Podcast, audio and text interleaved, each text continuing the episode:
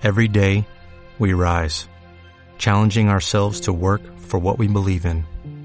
At U.S. Border Patrol, protecting our borders is more than a job, it's a calling.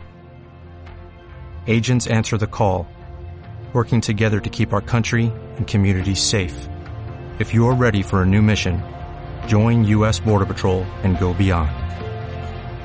Learn more at cbp.gov/careers. Amigos de Periodista Digital América, bienvenidos a una nueva entrega de nuestro podcast. En esta oportunidad hablamos con el profesor José Manuel Puentes. Él es economista con PhD por la Universidad de Oxford, donde también es profesor, es profesor del IESA en Caracas, y hablamos acerca de la evolución negativa del Producto Interno Bruto en Venezuela, de por qué la economía de este país ha sido llevada hasta el infierno durante estos 20 años de revolución chavista. Pero también hablamos de cuáles son las soluciones.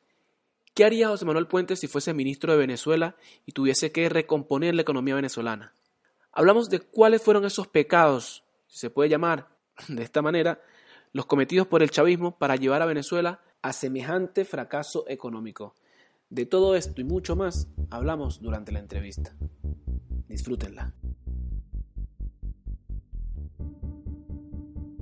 Buenas tardes, profesor. Muy buenas tardes, Jesús. La situación económica de Venezuela está catalogada por el FMI, por el Banco Mundial, como la peor crisis de la historia en América Latina. Eh, esto suena fuerte, pero en, en, cuanto a datos, hablan de que el PIB ha caído un 50% en los últimos cinco años. La inflación anualizada en 2019 ya ha pasado el millón seiscientos mil y el salario mensual de un venezolano equivale a lo mismo que un cartón de huevos. Eh, profesor, ¿cómo vive un venezolano esta situación y si nos puede aterrizar un poco en qué se traduce esto para, para los venezolanos? Sí, vamos a, hacer un breve resumen, un overview de la situación económica de Venezuela. Y básicamente para eso uso un trabajo que un colega en la Universidad de Warwick, en Inglaterra, y yo, Jesús Rodríguez y yo acabamos de hacer, donde tratamos de entender cuál ha sido el ciclo recesivo contractivo de la economía venezolana en los últimos cinco años. Como tú bien dijiste, en los últimos cinco años Venezuela ha perdido el 46.9% de su PIB, de su Producto Interno Bruto, y en términos per cápita ha perdido más del 50% de su Producto Interno Bruto. Queríamos saber qué significaba eso en términos del resto del mundo, en términos comparativos, y para eso armamos dos bases de datos. Una de Banco Central de Venezuela entre el 50 y 2015, último año en que el BCB publica data de Venezuela, y dos, una data del Fondo Monetario Internacional para el periodo 80-2018 le dimos instrucciones a Stata, un programa econométrico, de que identificara a los países que habían vivido ciclos recesivos de cinco años, los cuantificara y los comparara con Venezuela. ¿Cuáles fueron los resultados? Bueno, este que tú acabas de mencionar. Uno, este ciclo recesivo entre el 2014 y 2018 es la peor crisis económica que ha habido Venezuela en toda su historia. Dos, esta crisis de Venezuela es la peor crisis en términos de contracción agregada que haya vivido cualquier economía latinoamericana ni siquiera la crisis de Bolivia en los 80 o la crisis de Nicaragua o la crisis del corralito argentino en los 90 fue tan aguda como la de Venezuela. Y tres, el, último hallazgo central, Venezuela en este momento está entre las tres peores crisis económicas del planeta, del mundo, en los últimos 50 años. Solamente Ucrania y Sierra Leona han tenido ciclos recesivos más agudos que Venezuela desde el 80 hasta nuestros días.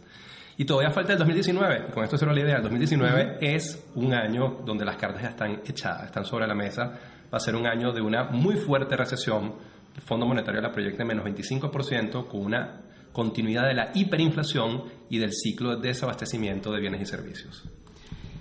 Usted viene de Venezuela, ¿sabe cómo está la situación allí? O sea, usted, estamos ahora en Madrid, pero usted viene de, va y viene, o sea, entra y sale de Venezuela.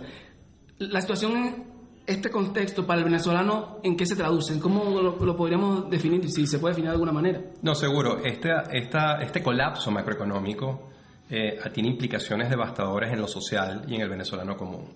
Estamos hablando de que, como consecuencia del ciclo recesivo, eh, la pobreza ha llegado a los eh, niveles más altos de la historia. En COVID, que es la principal encuesta social que hace en Venezuela, cuantifica el nivel de pobreza en Venezuela en el 87% de la población. Es decir, el 87% de la población no tiene el ingreso para adquirir la canasta básica normativa de alimentos y medicinas.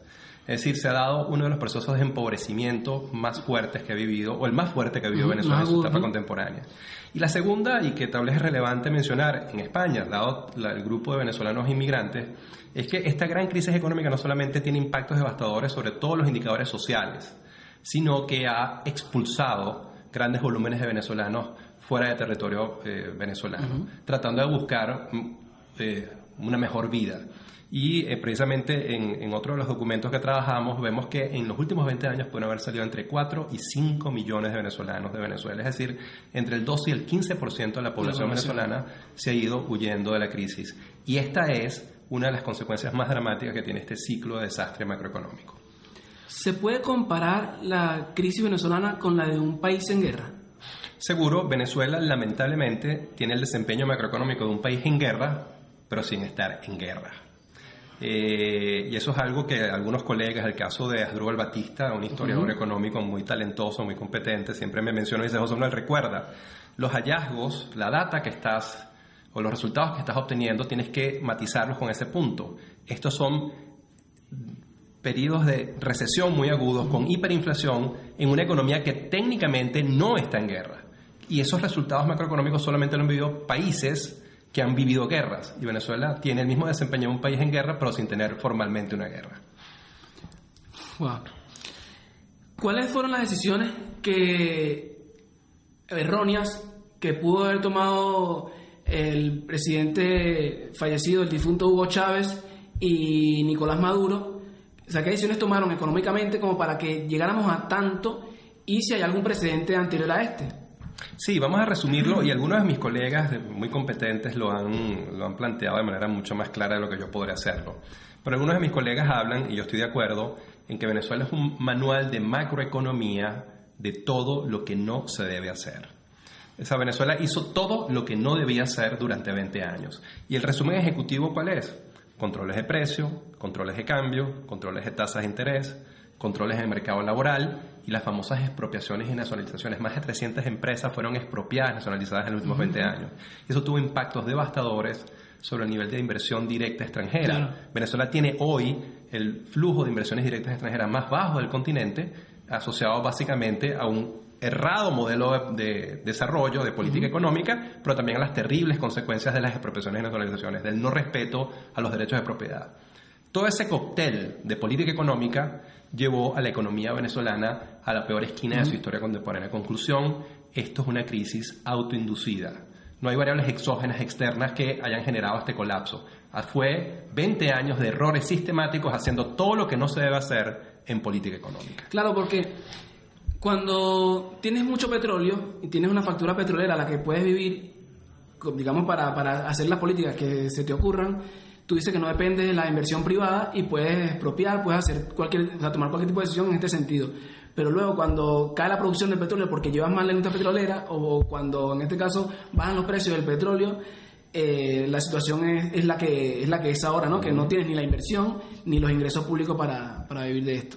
Profe, ¿qué medidas económicas tomaría usted suponiendo, jugando un poco, a que Venezuela está en manos de un presidente responsable y lo nombra a usted ministro de Economía. ¿Cuáles son las medidas que habría que tomar inmediatamente o que habría que tomarse inmediatamente para que el país salga adelante, salga adelante bien y lo antes posible? Cuando, cuando me dices eso, de que me nombren ministro de Economía, no sé si me estás deseando algo bueno o algo malo. ya, ya, es un reto. Eh, es, un gran reto y y eh, el venezolano que tenga que tomar las decisiones, esa transición y reconstrucción económica, tiene que hacer un trabajo muy duro, que tiene que tener una vocación eh, de país muy fuerte porque va a ser muy impopular probablemente las cosas que va a tener que hacer, porque al final tienes 20 años haciendo las cosas mal, tienes mucho tiempo haciendo las cosas mal, vas a tener que hacer muchas cosas bien durante mucho tiempo. Pero alguien lo va a hacer y tenemos una cantidad de gente muy competente que lo puede hacer.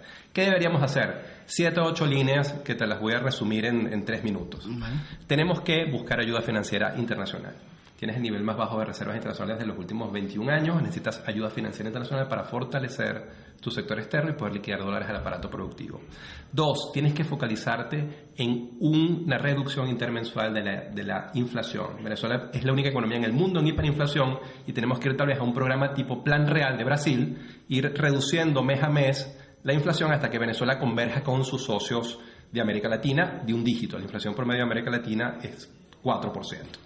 Tienes que reconstruir o construir las bases para la recuperación del crecimiento. Si la torta sigue achicándose, tú solamente puedes distribuir escasez y empobrecimiento. Para que puedas dar un pedazo mayor de torta a cada venezolano, tienes que hacer que la torta crezca. Tienes que recuperar crecimiento. Tienes que ir a un ajuste fiscal que reduzca la brecha entre ingresos y gastos. Básicamente el fenómeno de hiperinflación, como bien lo dijo el presidente Maduro, que entiende el fenómeno pero no toma las medidas para corregirla, cuando tienes una brecha muy grande entre gastos e ingresos, terminas financiando ese déficit fiscal con em-, emisión monetaria, dinero inorgánico, que es gasolina pura para la inflación. Tienes que reducir esa brecha para eliminar la hiperinflación. Tienes que eliminar, y esto algunas cosas tienen que ver con sentido común, ni siquiera con política económica, tienes que eliminar los controles de precios la mayoría de ellos. Los controles de precios son el origen central del problema de desabastecimiento en Venezuela, porque muchos productos se están produciendo a precios que no cubren sus costos de producción. Tienes que ir al desmontaje del control de cambio, igual que Recadio, TAC, en el 89, 96 se agotaron, este control de cambio se agotó y tiene que ser desmontado. Esa es una de las principales camisas de fuerza que tiene esta economía para crecer. Tienes que ir a la creación de un fondo de estabilización macroeconómico, como lo tiene Noruega con el petróleo, lo tiene Chile con el cobre tienes que ir a una reconstrucción de la industria petrolera, tienes hoy una producción petrolera que es un tercio a la que tenías en 1998, eres la economía con las mayores reservas petroleras del mundo y produces un tercio de lo que producías en 98. Tienes que ir, y con esto se cierro, tienes que ir a una reestructuración de deuda, reperfilar deuda para hacer viable tu estrategia económica y eh, tienes concentración de vencimientos de deuda muy fuertes en los próximos 5, 6, 7 años. Y finalmente, como este programa es tan complejo, puede tener costos tan altos, tú tienes que acompañar este programa económico con una política de recuperación muy agresiva del salario de los venezolanos y con un programa de subsidios directos focalizados para el 50 o 60% de la población, para asegurarte que los más humildes tengan acceso a las medicinas y alimentos necesarios y juntos, como sociedad, transitemos este desierto que ha generado no las reformas, este desastre lo ha generado el evitar hacer reformas durante 20 años. Pero entonces, estas reformas ahora hay que hacerlas con sentido común, con sensibilidad social y sensibilidad política, manteniendo los equilibrios políticos y sociales y sobre todo proteger a los grupos más vulnerables. Hablo de muchas cosas. Muchísimo.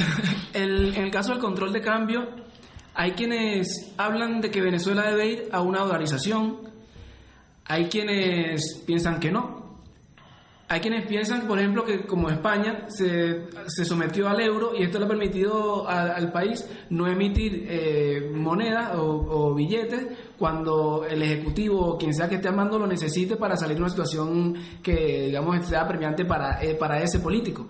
Entonces, ¿qué piensa José Manuel Puentes? ¿Es mejor dolarizar o es, o es, posible mantener la moneda y ser responsable sabiendo que tienes algo allí que no puedes tocar? Sí, yo no, yo no soy dogmático y estoy dispuesto a que demos el debate y creo que la sociedad venezolana tiene que dar un gran debate sobre las cuáles son las opciones de política y económica por las cuales debe optar. Pero yo creo que hay dos modelos muy claros en términos de política cambiaria. Una, eres Ecuador y dolarizas, le entregas tu política monetaria y cambiaria a la Reserva Federal y adoptas el dólar. Eso te genera algunas virtudes, algunas consecuencias positivas, por ejemplo, que eh, resuelves el problema inflacionario de inmediato. Pero sin embargo, a mí, en mi piso teórico, mi piso ideológico, me gusta mucho más el modelo chileno o el modelo peruano. Dos economías que Chile, la economía más consolidada del continente, y Perú, la economía más dinámica del continente en los últimos 20 años, que preservaron su moneda, con sus, preservaron sus bancos centrales y con una coherente política monetaria, cambiaria y fiscal, han mantenido altas tasas de crecimiento, bajas tasas de inflación y eh, sostenibilidad fiscal y macroeconómica. A mí me gusta más el modelo chileno y peruano que el modelo ecuatoriano, pero estoy dispuesto a que se dé el debate y al final de lo que se trata ahorita es llegar a un acuerdo nacional e implementar un programa de estabilización que salve a Venezuela de la catástrofe macroeconómica que está viviendo. Y si hay un acuerdo entre economistas por dolarizar, yo lo voy a apoyar pero yo prefiero ir a un esquema chileno o peruano preservando tu propia moneda. Para un economista, o usted que es eh, un profesional de la economía, ve a los políticos venezolanos con la responsabilidad suficiente como para respetar la autonomía del Banco Central? O sea, ¿es posible que este escenario eh, ocurra? No, yo sé, siempre, ese es uno de los argumentos más sólidos de los eh, economistas pro dolarización. y, y, no puedo yo negar nuestra realidad y nuestra debilidad institucional. Pero yo creo que eh, el mundo político peruano no es muy superior al venezolano. Si Perú pudo hacerlo y tiene 10, 15 años haciendo las cosas bien y institucionalmente actuando en materia monetaria, cambiaria y fiscal, ¿por qué Venezuela no? Entonces yo creo que sí es posible, solamente que hay que generar las instituciones, los acuerdos políticos institucionales que generen los incentivos correctos. Profe, ¿qué, qué medidas se puede aplicar en el corto plazo, entre las medidas que, mencionó, como para que el venezolano pueda recuperar eh, el, poder adquisitivo, como para que el venezolano pueda, mientras el país se recupera, el venezolano sufra lo menos posible. Está el tema de la ayuda humanitaria, pero sabemos que la ayuda humanitaria son para casos excepcionales, si quieren los casos más urgentes, pero digo económicamente para que el venezolano pueda salir a despejar la mente, por lo menos. Bueno, ese es uno de los grandes retos porque recordemos que Venezuela por primera vez en la historia, en la historia de América Latina, hoy tiene el salario más bajo de América Latina. Por primera vez en la historia Venezuela tiene un salario más bajo que Cuba y que eh, Haití, salario mínimo y salario promedio, como lo quieras ver. Estamos hablando que a tipo de cambio de hoy el salario mínimo venezolano podrían ser 4 o 5 dólares, es decir, un 50% de la población o más tiene que vivir por día con 0,18 centavos de dólar. Eso bajo cualquier parámetro, Banco Mundial, Fondo Monetario, es pobreza extrema. Y uno de los dramas es cómo recuperas tú rápidamente ese salario. No hay recetas mágicas. Entonces, por eso es que la ayuda financiera va a ser muy importante, una para fortalecer el sector externo de la economía, pero la otra para tener los recursos para poder generar subsidios directos focalizados y ayudas financieras para recuperar en una primera etapa el salario hasta que la economía crezca, vía productividad se genere crecimiento del Producto Interno Bruto y puedas tener crecimiento sostenido de los salarios en el tiempo. Pero pasar de 5 dólares mensuales a 500 o 600 dólares mensuales, que era lo que tenía un venezolano hace 10 o 15 años, no es muy fácil. Ese es el reto que tenemos, pero hay que ser responsable. Hay soluciones, pero ninguna de ellas es inmediata o mágica. Entonces los venezolanos tenemos que entender, y el mundo político tiene que decirle la verdad a los venezolanos, hay futuro, pero hay que pasar una transición eh, difícil eh, y donde hay que tener paciencia para que poco a poco nuestra situación vaya mejorando piano, piano. Poco a poco. Que en términos de, de economía política, profe, las decisiones económicas que están tomando hoy en el país no dependen exclusivamente de los agentes de una economía, digamos, en desarrollo o desarrollada. O sea, hay muchos, hay temas como el narcotráfico, temas como, eh, vamos a decir, otros agentes, y dejarlo allí, pero que todos sabemos que influyen en la toma de decisiones, incluso agentes que no, que no son venezolanos, por decir Cuba, Rusia, China. Eh, ¿Cómo se hace en este caso? ¿Cómo puede sobrevivir una economía de un país que no depende de, de, esas decisiones? No, seguro. Eh, entender la economía política del proceso central para poder generar reformas. Y uno no entiende, por ejemplo, cómo se ha mantenido durante más de 15 años un control de cambio que genera tantas distorsiones en una economía. La única manera de entender por qué Venezuela tiene un control de cambio tan distorsionante es porque hay una captura de rentas de grupos grupos que compras dólares preferenciales y los venden en el mercado paralelo y eso genera una ganancia, una renta. Esa captura de renta eh, son grupos de interés, es economía política pura. Pues ha llegado el momento en que destruyamos, en el buen sentido, esos grupos de interés que están capturando renta y lo que se genera, lo que genera un beneficio para un grupo específico de la sociedad se eh, pueda destruir para que esos beneficios sean beneficios para toda la, sociedad en su conjunto. Y eso pasa por un proceso de economía política de capturar o de controlar o de destruir a esos grupos de interés que ha capturado renta en detrimento de las grandes mayorías de los venezolanos. Y una de ellas es desmontar el control de cambio, que lo que al final lo que ha generado es una captura de renta para grupos focales de la sociedad venezolana. Ahora, desmontando el control de cambio, en teoría deberían esos grupos inmediatamente eh, soltar por lo que tienen amarrado en el Estado porque ya no tendrían... Tan sencillo como esto, si no hay control de cambio, eh, no hay ningún incentivo a capturar. Si no hay dólares preferenciales, no tienes ningún incentivo a capturar los dólares preferenciales. Hay una libre convertibilidad eh, de la moneda como existe en Perú y en Chile. Entonces, eh, un poco, no es que los venezolanos somos cromosómicamente menos puros que los chilenos o los peruanos. El problema es que tenemos los arreglos institucionales y económicos, el control de cambio, que genera incentivos muy perversos. Si tú le montas un control de cambio a los británicos o a, los alemanes, ellos se van a comportar exactamente igual de mal que nosotros. Los chilenos y los peruanos saben que no deben generar controles de precio, controles de cambio, porque eso genera incentivos muy perversos. Venezuela repite la historia eh, una vez más y este es el tercer control de cambio de los últimos 30 años. Profe, eh, ya para ir cerrando, el panorama para 2019, 2020, ¿qué nos puede decir? ¿Qué, qué, qué dicen los datos con respecto a la situación de Venezuela? perdón, partiendo de dos escenarios. si hay cambio y si no hay cambio. O sea, si no hay cambio, seguimos como, como estamos, ¿qué, ¿cuál es el escenario? Y si hay cambio... Bueno, yo aquí hablo, voy a hablar como venezolano. mm, Primero, después hablaré como economista, como académico, como venezolano, tengo que ser muy claro y tajante. No hay ninguna posibilidad de un cambio económico si no generamos un cambio político. El presidente Maduro no puede ni quiere. Él no tiene el equipo, no tiene las ideas y no tiene la credibilidad de los mercados para instru- instrumentar un programa de estabilización que logre recuperar crecimiento, control de la inflación y abastecimiento de bienes y servicios. Entonces, una vez que hayamos generado el cambio político por las vías institucionales, democráticas, electorales, entonces ha- habrá que generar consensos políticos para llevar a cabo ese programa de estabilización. Mientras no lo hagamos, el desempeño de la economía venezolana será muy, muy negativo. Ya sabemos, por ejemplo, que en el 2019 las cartas están echadas, están sobre la mesa lo que va a ocurrir. No ha habido un cambio político, no ha habido un programa de estabilización, no ha habido una reversión de las opciones de política económica y probablemente el 19 va a ser el peor año económico de la historia contemporánea de Venezuela.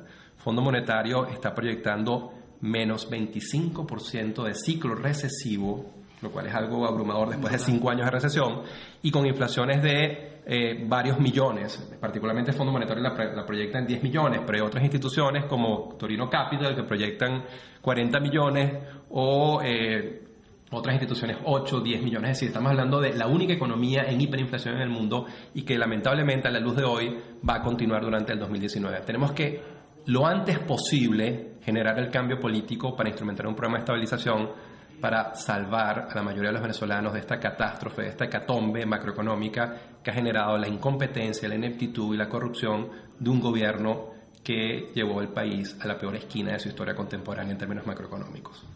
En caso de que haya un cambio, de que en los próximos meses se dé un cambio definitivo en Venezuela y se comiencen a llevar a cabo la- las reformas, los cambios que hay que hacer, ¿en cuánto tiempo podría Venezuela estar en una situación más o menos parecida a la del resto de países de América Latina? Bueno, tú, yo creo que tú tienes diferentes targets con diferentes timings, con diferentes tiempos, pero sobre todo en este momento tienes que generar victorias tempranas para generar sensación de futuro. Por ejemplo, controlar la hiperinflación te puede llevar un buen tiempo, igual que recuperar crecimiento te puede llevar 10, 12 meses, un año, una vez que instrumentas un programa o un set de política económica coherente.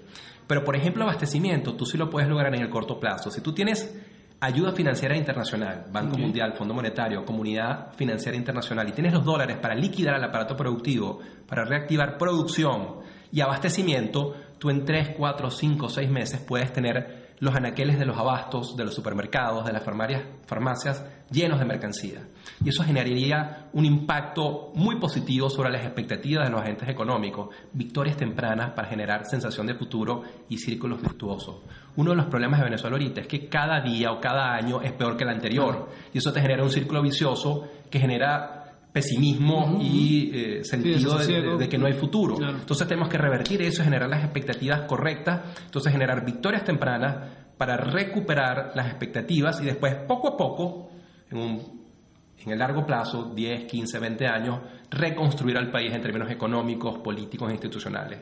Y si hay manera, eh, América Latina, y no es la teoría, América Latina está plagada de experiencias exitosas.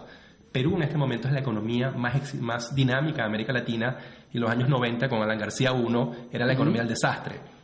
Colombia en los años 80 y 90 era, era, tenía las ciudades más peligrosas del continente. Medellín y Bogotá eran ciudades realmente peligrosas controladas por el narcotráfico. Hoy en, do- en día esas dos ciudades son eh, ciudades vivibles, amables. Es decir, hay solución a los problemas macro, a los problemas de política pública que tiene Venezuela, pero necesitas del liderazgo correcto que opte por las opciones de política económica correctas. Hay futuro si queremos, pero hay que construirlo a través de un cambio político primero y después de instrumentar las opciones de política económica y política pública correctas. ¿Qué mensaje positivo? Y ahora sí, para cerrar, le podemos enviar a los venezolanos, los que están ahí sufriendo la, la situación caótica que sufre el país, que está viviendo el país, y a los que están afuera, deseosos de, de volver e intentar hacer todo el esfuerzo para reconstruir la patria venezolana. Así es. Eso, eso es algo muy importante porque todos los venezolanos, venezolanos tenemos un gran apego a la tierra. Y si las cosas comienzan a ir bien, muchos de esos venezolanos van a regresar. Y eh, cómo la economía con las principales reservas petroleras del mundo, con el 25% del oro negro del mundo, no va a tener futuro. Si tenemos un mínimo de competencia técnica en el manejo de los recursos, si las personas correctas están en los cargos de liderazgo, si la clase política toma las decisiones correctas, ¿cómo un país con tanto oro negro no va a tener futuro? Solo de hablar de oro negro, sin hablar de las otras potencialidades. Venezuela sigue siendo una de las economías de mayor potencial de América Latina, no solo porque tiene las principales reservas petroleras del mundo, sino que tiene en petroquímica, en turismo, en frutas tropicales, eh, extraordinarias posibilidades.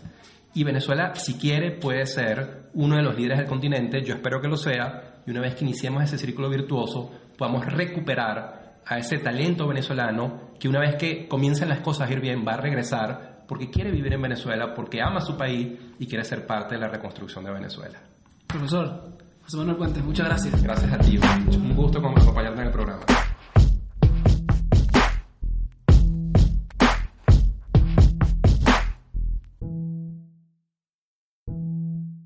As a new Western Union customer, you can enjoy a $0 transfer fee on your first international online money transfer. Send money to your family and friends back home the fast, easy, and reliable way. Visit westernunion.com or download our app today to get started, and your first transfer fee is on us. FX gains apply, not available for credit cards and transfers to Cuba. Services offered by Western Union Financial Services Inc. and MLS 906983 or Western Union International Services LLC and MLS 906985.